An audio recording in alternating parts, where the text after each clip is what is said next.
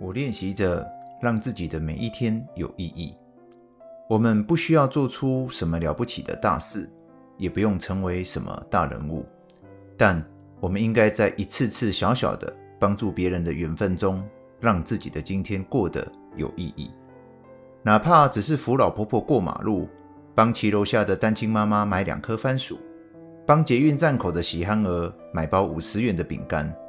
我们今天就充满意义。我们就是真实的活着。当我们身处顺境、拥有资源时，应该去帮助别人，这会让我们把福气与力量用在好的地方，我们的路可以越走越远。当我们身处逆境、一无所有时，更应该去帮助别人，这会让我们播下一颗颗无限潜能的善缘种子，我们的路会越走越顺。把生命的视角从自己的身上转移到身旁每一个有缘与我们相遇的人身上，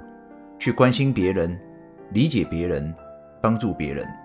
这就是我们生命瓶颈的解放。关注自己是人生问题的根源，帮助别人是人生问题的答案，也是一切生命意义与力量的所在。就是这么简单，不可思议，简单到。不可思议。